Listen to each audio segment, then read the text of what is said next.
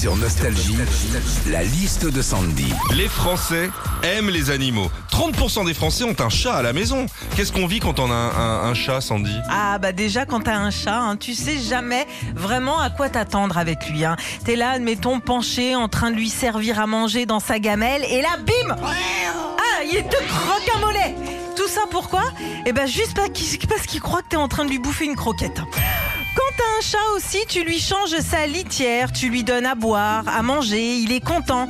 Sauf qu'à la différence du chien, en signe d'affection, le chat, lui, il te fait pas une petite léchouille, non, il te ramène un mulot crevé. Oh, Sympa. ah ouais, toujours sympa.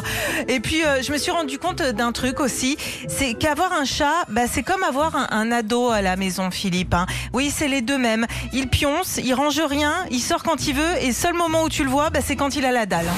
Retrouvez Philippe et Sandy, 6h-9h sur Nostalgie.